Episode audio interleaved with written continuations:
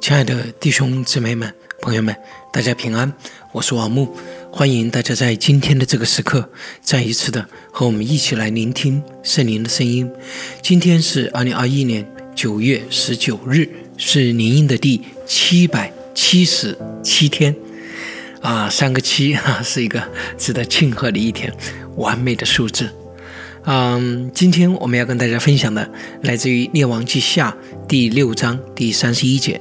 到第三十三节，我们今天要跟大家分享的主题是：抱怨人让我们盲目，抱怨神让我们绝望。嗯，一个习惯抱怨，呃，我这里说的这个抱怨不仅仅是那个 complain 啊，就是说别人，而是 blaming 啊，就是归责其他人。啊，中国人不太区分这两个啊，就是不仅仅是说，我我的这个这个痛苦这里的抱怨，而是说为什么我这么失败呢？原因是什么？啊，把这个原因归责在其他人的身上。这个英文呢，啊，对这种行为的表达就叫 blaming games，啊，就是对其他人的抱怨。嗯，一个抱怨的人是极其危险的人。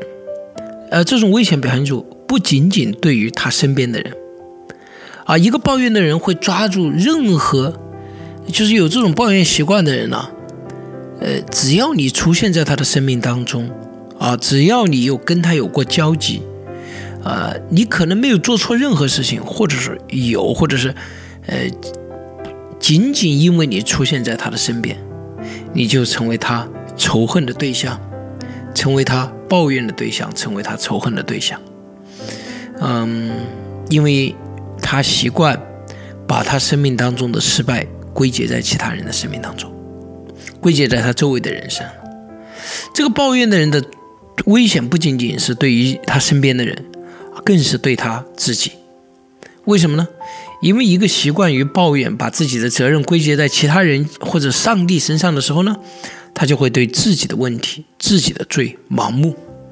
当你对自己的问题和罪盲目的时候，你当然就很难悔改转向神。今天的经文当中就是如此。当撒玛利亚再次面对亚兰王的攻击，情况极其悲惨的时刻啊，实际上在这一段经文之前描述的是几乎是人吃人，甚至比人吃人更可怕的是母亲吃自己的孩子。所以在极其悲惨的时刻，以色列的王去找先知以利沙，但是他去找先知的目的不是为了要寻求先知的帮助，而是说这灾祸是从耶和华那里来的，我何必再仰望耶和华呢？而是面对着先知发出对上帝的抱怨，把责任推在上帝的身上。亲爱的弟兄姊妹们、朋友们，他的这句话是正确的吗？这灾祸是不是从耶和华那里来的呢？没有神的允许，这样的事情可能发生吗？当然不可能。因此，他的理由是正确的，至少在表面上看起来，这灾祸的确是耶和华允许它发生的。这就是抱怨者常常堕入的陷阱，因为他们抱怨的理由啊。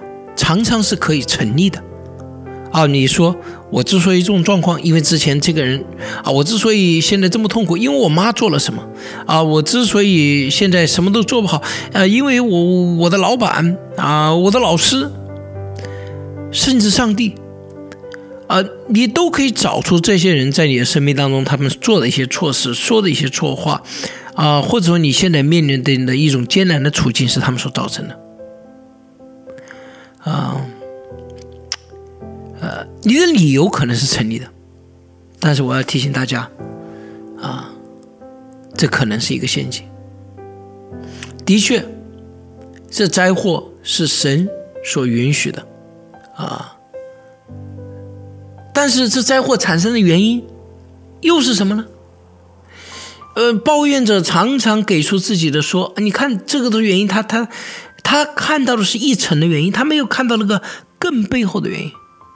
以色列的王忘记的是，是的，现在这灾祸是耶和华所允许的，但是难道自己会面对今天的灾祸，不就是因为自己还有父辈他的背力，神才允许这样的灾祸或者管教发生吗？他忘记了他自己的行为是在这之前导致神允许的啊这种理由，所以他现在。把这个责任归结在上帝身上，是选择性的，只看待了这件事情发生的其中的一个理由。这就是抱怨常常面对的陷阱。抱怨是一种常常出现，但是却对我们最有害的。我真的发现，这是对我们特别有害的一种习惯。人人当然，我要特别提醒大家，人人都会有去对其他人，甚至对神的作为有不理解、有埋怨啊！我我不知道为什么这么发生啊！我现在觉得很痛苦，对吧？我这种不理解、埋怨、思考到底谁最多了，是就是谁在这里做错了什么事情？这不是我们要说的。我所说的抱怨是一种持续的、习惯性的、不断反复的，把自己的一切问题和挑战都归结于。他人和神的一种态度，啊，所以我说的是一种持续性的、习惯性的啊，不断的把自己生命当中所遇到的失败和挑战，都归结在啊其他人，啊，当一个人抱怨人的时候，啊，你当然可以找出一些理解啊或者一些角度来解释。其他人的言行如何了导致了自己的痛苦与失败，这完全可能是正确的。但是这样的人忘记了，面对同样的环境，面对同样的条件，面对同样的艰难，很多人不一定会处在我们会处在的这种处境当中。也就是说，还是有可能的，还是有希望，还是有盼望的。真正区别啊，你今天的状态，就是真正决定性的，不是其他人的作为，而可能是你自己的想法、思想和作为。当一个人在抱怨人的时候，把自己的责任归结在其他人身上的时候。它实际的作用是什么呢？合理化了自己的现状，也就是相当于告诉人说：“哦，为什么我今天这么惨呢？这这都是因为他们，就是合理化了。你看这个这是正常的，你不要认为我今天面临这样的一个情况就就有什么好稀奇，这都是因为别人，对吧？所以，当一个人抱怨人的时候，他合理化了自己的现状，但是却失去了什么呢？他失去了寻找解决问题的动力和盼望。”你是合理化了，我是解释清楚了，我为什么在今天？所以你浪费着时间在解释为什么我在今天，他却失去的是，那我应当怎么做，才能改变神给我的明天呢？我应该怎么做才能完成我所当尽的责任呢？因为你主要的时间和精力都用在合理化，我现在为什么这样？那你当然就失去了寻找解决问题的动力和盼望，所以这就是抱怨让人盲目的原因啊！因为你只看的造成今天这个问题的原因，而没有真正的去寻找解决问题的方法啊！很多的时候，嗯，你当然也不会有那种悔改和转向，因为你根本就没有看到自己的问题，对吧？但是比起抱怨人，更加危险的是抱怨神。嗯，很多基督徒平时也不祷告，但是就是祷告不蒙应允的时候，就开始来质疑神了，对吧？那时候祷告最最热切，啊，神呐，你为什么没听我的祷告，对吧？你为什么让我处在现在这种情况当中？你是不是故意要跟我作对？亲爱的弟兄姊妹们，我可以告诉大家，这是非常危险的。为什么？因为倘若你开始习惯性的认为，创造掌管天地的主。故意要和你作对，一旦这种想法成为了我们思想当中的习惯和惯性，亲爱的弟兄姊妹们，我们的人生还有什么指望呢？啊，你得罪了人，你还可以救赎；你得罪这个世界，你还可以弥补。你要是真的认为不是上帝真是这样，而是你认为上帝就是要惩罚你，要那个。亲爱的弟兄姊妹们，你的人生还有什么指望？不可能有指望的。你唯一的指望就是麻木和放弃信仰，因为当你麻木和放弃信仰的时候，你不用再面对这位创造天地、掌管天地万有的主。